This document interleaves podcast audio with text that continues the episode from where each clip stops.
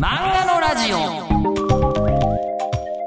今回ねあの DM でお願いしましたどうも漫画のラジオ、えー今回はですね赤坂赤先生、はいかぐや様は告らせたいちょうど完結したところですこの、えーラジオがね配信される頃はね、えーでえっ、ともう一つ「推しの子」の原作、えー作画は横槍弁護先生がしていらっしゃいますがあのとってもこう現代的な大ヒット作を2つ飛ばしている赤坂赤先生なんですが、えっと、こんな大ヒット漫画家さんになる前に一度僕お会いしたことがあって、えーあの、ある歌い手さんのライブでご挨拶して、で、えーそういう知識がありましたので、今回、ツイッターの DM でお願いしてみて、えーお越しいただいたというですねあー、なかなかないパターンですよね。えーまあでも、なんかそういうフットワークが軽いところというのが、作品にも現れてる感じがするのですが、じゃあまあその赤坂赤先生、あまずは7年以上連載されて、えー7年半ですか、連載されて、ちょうど落ち着いてるこのタイミングにバッチリハマるということでお越しいただきました。ではお聞きいただきましょう。どうぞ。あの、僕も15年ぐらい続けてた夜中の番組をはい。一回終わらせたことがある。んです。それがまあ2年ぐらい前の話なんですけど、あの時の、あの、なんかほっとした感ってすごかったなっていうのをあ覚えてるんですけど、えー今多分、そういうお気持ちなのではないかと勝手に想像してるんですけど、あ、いや、ほんとそうですね。なんて言うんですかね。まあ、一応そんなに、まあ、苦痛でもないし、はい。そんな、めちゃくちゃ人生圧迫されてるわけでもないんですけど、まあ、両手がフリーになったなくらい、家帰って靴下脱いだ感。わかるわかるわ その感じ。えーということで、えーはいかぐや様は告らせたいの、えー連載が、えー7年に及ぶわけですか7年半ですね。 7年。半、7年半お疲れ様でございました。ありがとうございます赤先生でございます。よろしくお願いします。よろしくお願いします。赤坂赤です。はい。えー、いやでも、ね、その間に、もう7年単に続いた作品とかと違って、ものすごいことにいろいろなったじゃないですか。まあそうですね。アニメにもさせていただいて、ええで、映画化までなって、えいや、いろいろやらせてもらいましたねー。ね、今回ね、あのーアニメの方もね、このまた年末でしょにまたはい。やることになってるし、そうです。あの、ちょうどその、12月のクリスマス前くらいに、え作中がちょっとクリスマスの話がありまして、まあそれがちょっと劇場の方でもやらせてもらえるって形になりましー、なんて。か劇場特別上映とかいう言い方になるらしいいや、うそうなんですよ ね。そうそうなのよ、ええというような、まあ、大ヒット作を一回こう肩の荷を、まあ、下ろしたばかりの、えーところ で今日あのというかまさにこのタイミングだから来てもらえる余裕があったのかとまも思あいますが、そうですね。もう手、もう書き終わって、もはうい何したらいいんだろうってなってるとこなんで、えええ何したらいいんだろうってなってるんですかまあまあ何、まあやれって言われたことはいっぱいあるんですけど、ええええでもなんかこう、突然、まあ、気持ちに2週間くらいは休んでくださいよって編集さんに言われて、え、何しよっかなってなってるとこです、今。 2週間ぐらい休んでもでもね7年半働かせたらはい。もっと休んでもいいんじゃないのって思いますけっどて編集さん思はうじゃないですか。ええもう、ええあの、全然詰まってるんですよ、後の仕事。えそんな明確にめちゃくちゃ詰まってますね。はい。それぶっちゃけで言うと次回作ってことなんですかまあ、次回作もそうですし、えなんて言ったらいいんですかね、あの、スピンオフ系の、はいスピンオフっていうか、あの、例えばですけど、まあ、簡単、一番直近で言うと、まあ、なんかその、かぐや様の、まあ、単行本が出ました。で、それで、まあ、なんかこのね、スサイドの展開、うーん言っちゃいけないかもしれないんで、はいあれですけど、ええええええのやつの書き下ろしとかいろいろあったりするんですよね。表紙書いてくれとか。あ逆に連載が終わるまで待ってくれてた案件がいっぱいあるんですよー、。なるほど。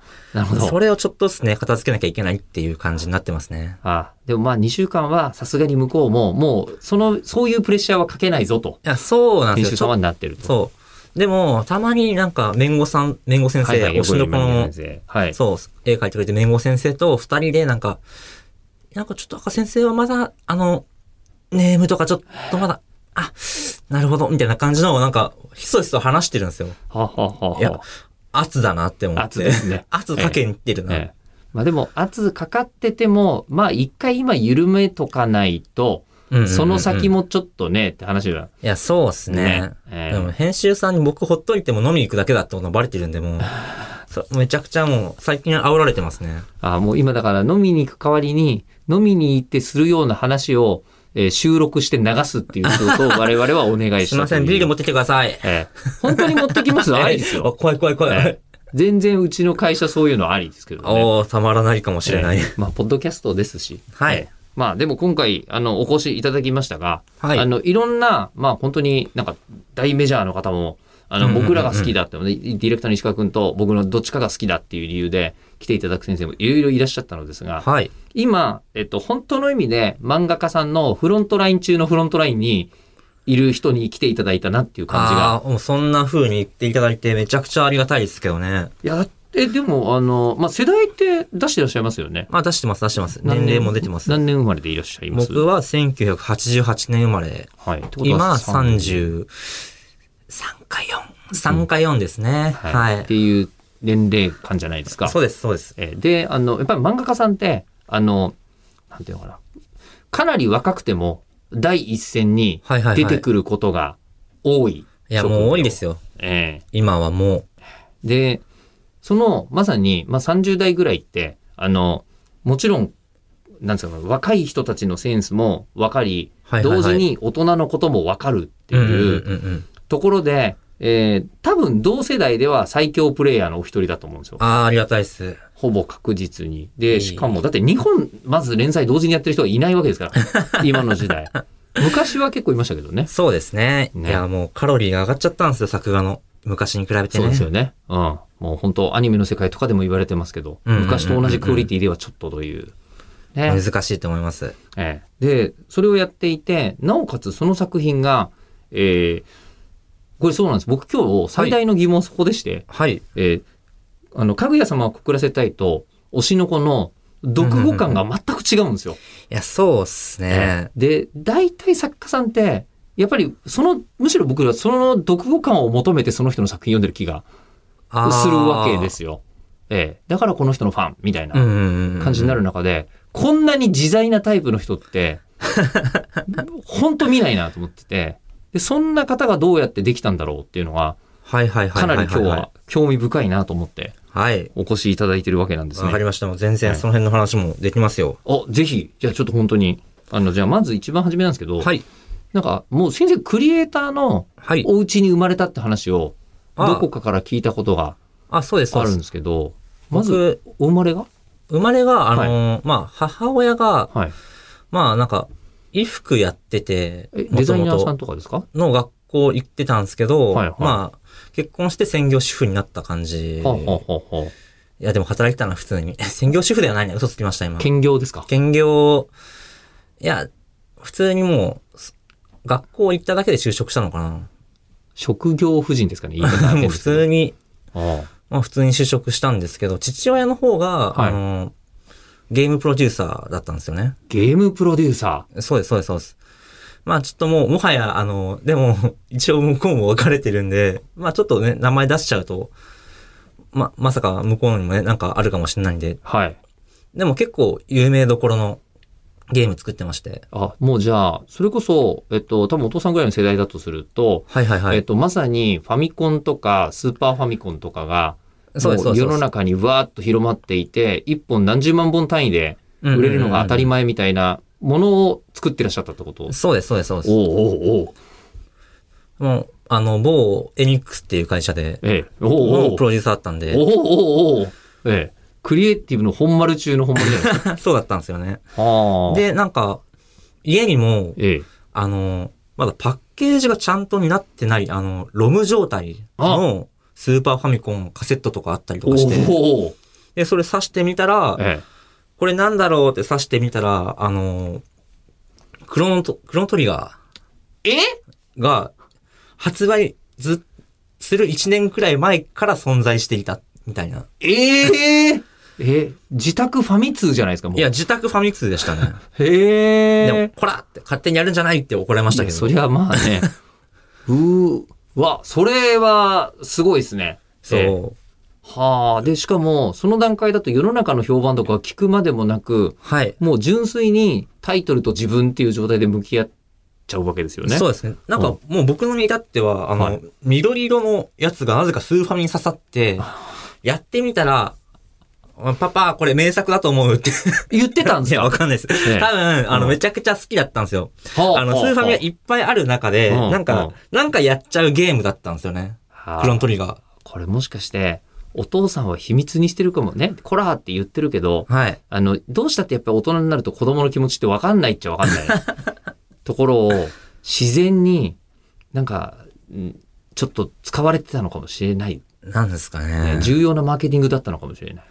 いや、でも、そうなんですかね。わかんないけど。他にも、でもえ、いろんなことやらせてくれたんですよね。あの、ゲームデバッグってあるじゃないですおはか。いはい。なんか、あれの子供部門みたいな。そんなのあるんですかとりあえず子供にやらしてみようぜ、みたいなはあ、はあはあ、のに呼ばれて、僕もスタッフロールに乗ってたりとか。えいや、もう本当です、本当です。そんなことあるのあれ、魔法陣ぐるぐるのスーファミ僕の名前載ってますよ、ちょっと。マジで。はまあそういう経験やってると、はいなんか自分もこういうなんかゲームとかオタク業界に、まあいいずれは入っていくもんかなって思ってたんですよあ。ね。他の仕事の想像が、まああんまり広がってなかったていうなかったですね。何かしらゲーム作るんだったりとうか、んなんだったりみたいな。で、実際僕、あの、コミケの方で、はいはいはい。高校時代、あの、同人ゲーム作ってたんですよね。え、えあ、漫画じゃなかったんですか最初、同人ゲームです。あ、そううなんだ。へえ。で、同人ゲームで、ええ。なんなんか僕もその、やっぱ日暮らしのナクロニとか、はい。あ、なそんかの、月姫とか、そっか、そのぐらいの時代ですね。そうそうそうそう同人ゲームが一番フそァうン、キあーだそったこ時代。が熱かった時はい代はいはいはい。で、僕も、あの、まあ、そこら辺やってみたいなっていう気持ちが湧いて、で、そうなると、絵も話も全部自分で描くんですよね。あの、その頃ってノベルゲームって言われるようなジャンルが一番熱かったと。そうです、そうです。うんで、小説みたいな風にカタカタ描いて、自分の描いた絵をはめ込んで、それで同人ゲームとして発表するみたいな。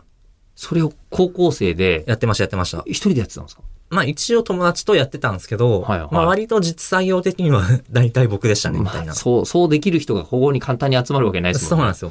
そうなんでまあいろいろ協力してくれたりとか、あの、いスプリット組んでくれたりとか、はいまあそういうのをやってくれたんですけど、んまあ大体その、絵とかシナリオは自分でやんなきゃなみたいな。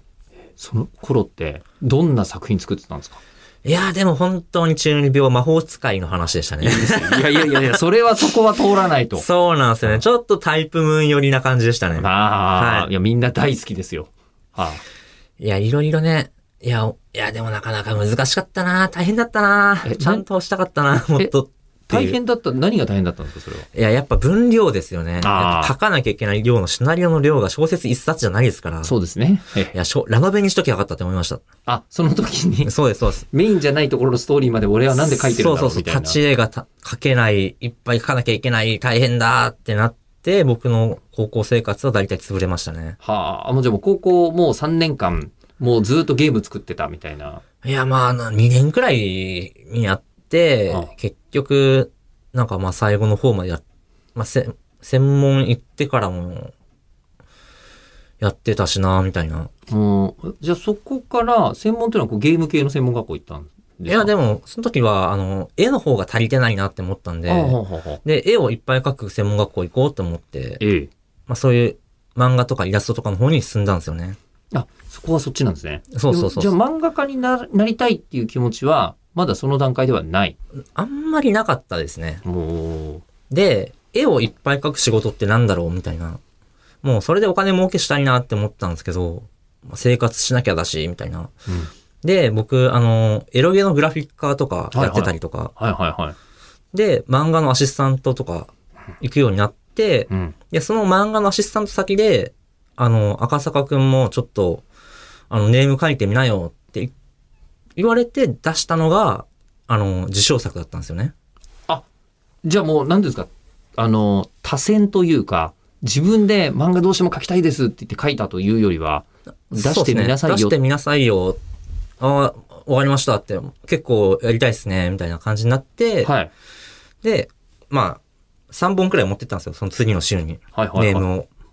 うわいっぱい持ってきてくれたね、みたいな。 もうすでにそうですよね。向こうからすると、うん、お、やる気あるのかなみたいな感じですよね。で、え、これ面白いじゃんうんって一冊、一一個のやつをこう、うん取り出して、うんじゃあこれちょっとうちの担当さんに見せておくよって言ってくれたんですよ。でもその担当さんが編集長だったんですよね。はその雑誌の。 あの、ありがちなんですよ。あり、えどういそううありがちなんですか、これは。あのーまあ、角川とか、あっちの方向って、なんかこう、大御所作家には編集長つきがちだったりとか、はいはいはい。まなんかそういう感じで、僕スルッと編集長のとこまで、あの、ベルトコンベアでネームが流れていって、自分ではそんなつもりはなかった んでそうそうそうそうそう。えで、まあ、編集長の、あの、誤行が指したのかわかんないですけど、いや、まあ、じゃあこれ書いてみなよ。って言われて、まあ、ペン入れして、まあ、提出しました。まあ、それが、あの、当時の、あの、角川の、あはの、い佳作の賞をいただいて、えはい。っていうのが一番最初。じゃ、デビュー、その掲載もされたわけです。まあ、そうなんですけど、うんあの、僕、昔のペンネームちょっと違うんですよね。ほうほうほうほう、はい。まあ、あの、黒い方のあ名前がありまして、はいはい。まあ、それの時に取った賞の、まあ、30万円くらいもらったんで、はい焼肉食いました。何食いました焼肉食べました。 その時はまだ10代ですかもう ?20 代にはなってる。じ23とかですかね。 23とか。はあ、はあはあはで、そっから1年後くらいに、あのーさよならピアノソナタ。あ、はい。まあ、一回、うん。まあ、賞も取ったし、でもなんか次のやつ何書こうかなあ、でもコミケが近いから、あの、オリジナルで本出そう、みたいな。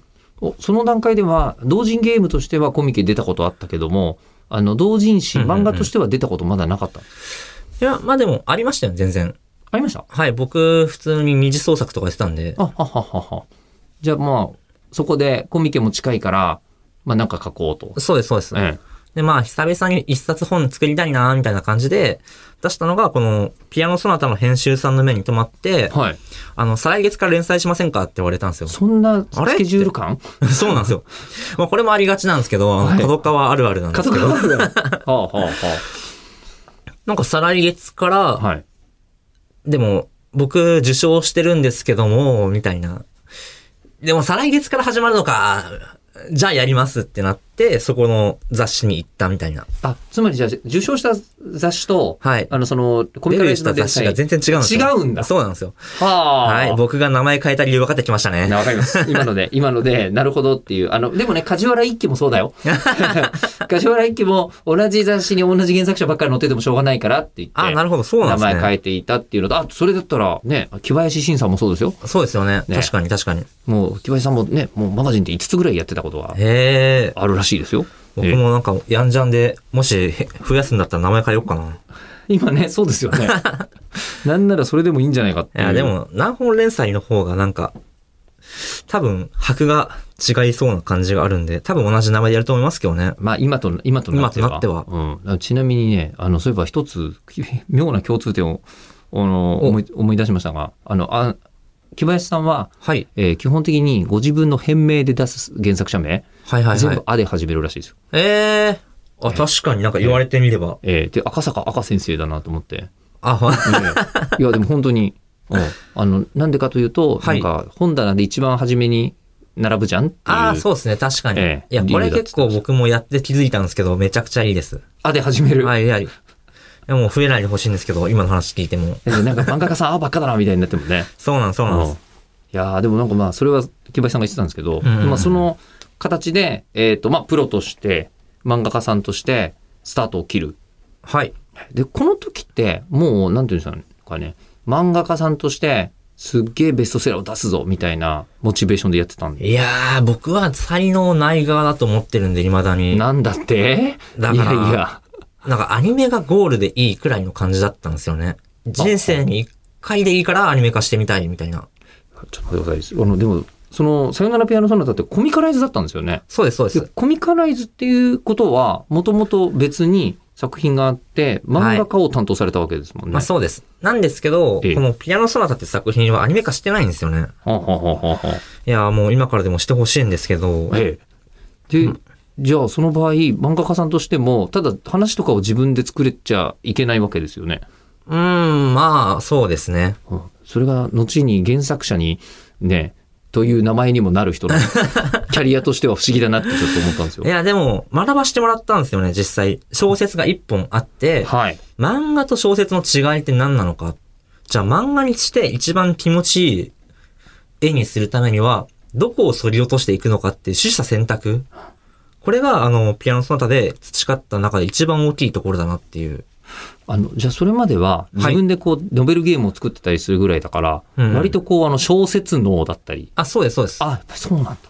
まあ、その中でも、やっぱ小説と漫画の違いを理解するっていうのは、まあ、できてはいたんですけども、多分、この時にもう骨に染みて分かったっていう感じですかね。それ言語化できますそうですね。例えば、あの、どうあがいても40ページしか書けない。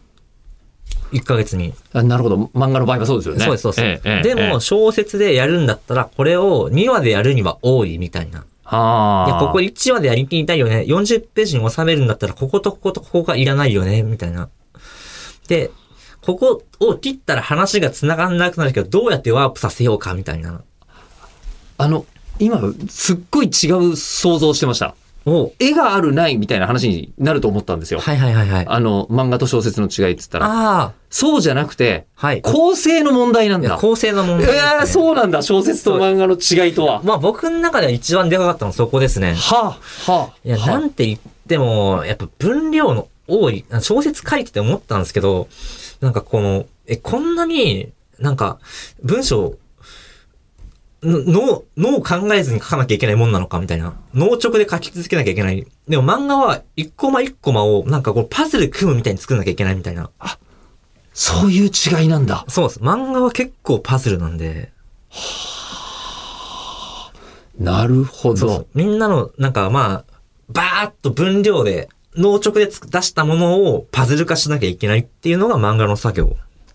確かに小説家さんって本当にささくな人になると、初めから最後まで喋ってるみたいなスピードで書いてる人いますいもんや、ねマジそうそう、ガタガタガタガタガタっていうう。ん。で、まあ、最初とケツと頭だけ、なんかまあ、揃えれば、まあ、小説になったりもするんで。それを月産の最大生産量から逆算して考えたんですね。そうですね。おお、まあ、40ページまで、で、単行本収まるならここみたいうな。ん。なんか結構フォーマットが決まってる分、例えば180ページしかないわけですよ、単行本って。はいはい。で、盛り上がりどころ、例えばなんですけど、むちゃくちゃ盛り上がって、仲間が合体した、うおーってなった時に、うん。またぐのは正しいのかどうか、みたいな、勘またぎっていう。はいはいはいはいはいはい。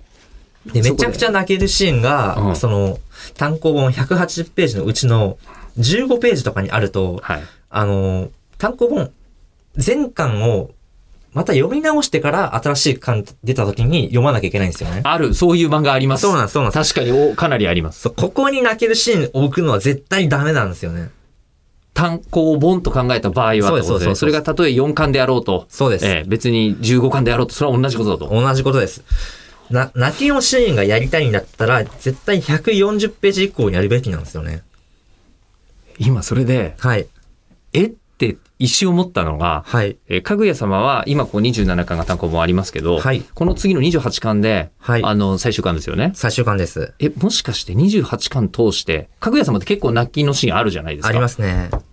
それも、単行本、僕全然その意識してなかったですけど、はいはいは単行本の後半に必ず入ってますい。いや、入れるようにはしておるとお。思いますね初め て、これは読み直してみよう。ちょっと全然気づいてませんでした、それ。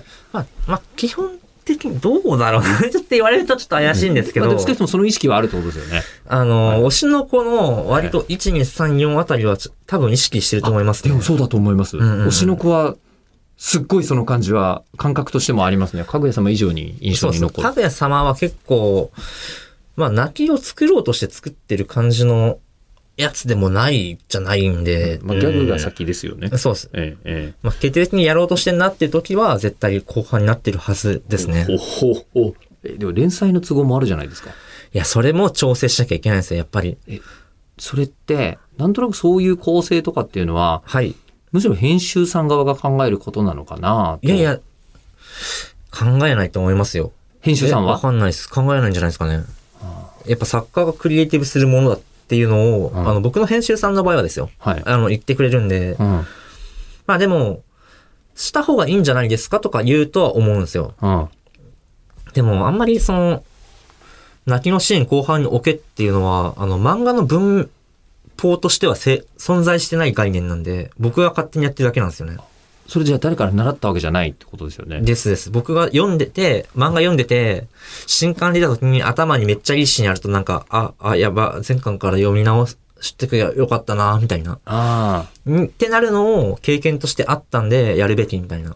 あ、その自実行開発もすごいんですけど、じゃあそもそも師匠みたいな存在っていうのは漫画に関しては、あ、いいなその、あの、僕がやアシスタントにいてた頃に、はいはいあの、あまあ、片岡仁生先生っていう、はいはいはいデッドマン・ワンダーランドっていう漫画を、あの、やってた方なんですけども、はい。に、なんかいつもこう、仕事始まる前にネーム渡されるんですよ。ほう。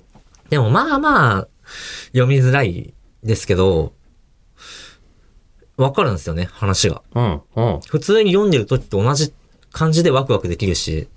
で、まあ、これにトーン張ってくれって言われた時に、どういうトーン張ればいいんだっていうのを考えなきゃいけないんですよ、まず。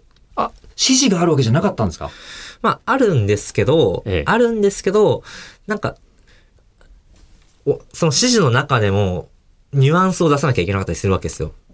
例えば、今悲しんでるシーンだとか、ここで、あの、グラデーションのトーンを使ってくださいって書いてあって、まあ、大まかな影の形とか取ってあっても、まあ、そこで、より泣いてるように見える影の張り方をしなきゃいけないとか、まあ、そういうのをネームから読み取んなきゃいけないんですよ。細かいニュアンス。昔、はい。劇版家の梶浦由紀さんに、はい。まあ、劇版家なんていう存在をもう超えた一大存在ですけど、梶浦さんが似たようなことをおっしゃってましたねあ、。本当ですかええ。あの、まあ、要は作曲家という人たちが、ああの、音楽っていうのは人間の感情を完璧に持ってっちゃう力がうんうんうん。ある。るので、あの、そのシーンの意図というのを作曲家が完璧に読めてないとおかしなことになるみたいな。いや、そうなんですよてねか。アシスタントさんもそういうことですよね。そうです今まさに言ってることはなるほど。いや、もうだって普通の指示って、もうえ、丸に、丸、なんか足が生えてるような感じのキャラクターに対して、まあ、こっちから光当たってますくらいの指示しかない時もあるんですよ。あだけどそこに喜怒哀楽はそう。なきゃいけない。あ影にも、やっぱ喜怒哀楽があるし、あなんかこう、まあ、手の表情一つで、すべてが変わるんで、え今は、この手を、手のトーンを張ってくださいにも、悲しんでる手のトーンなのか、なんかやる気が出てる手のトーンなのかっていうのも全部違うみたいなので、あ、漫画ってこういう風にメリハリつけていくんだっていうのを教わったんですよね。だから結構僕の漫画はメリハリ、えうんあの、やりすぎとやらなすぎがめっちゃ交互に来る 漫画なのかなって。ああ集中線バシバシ入れてたりとか。はい。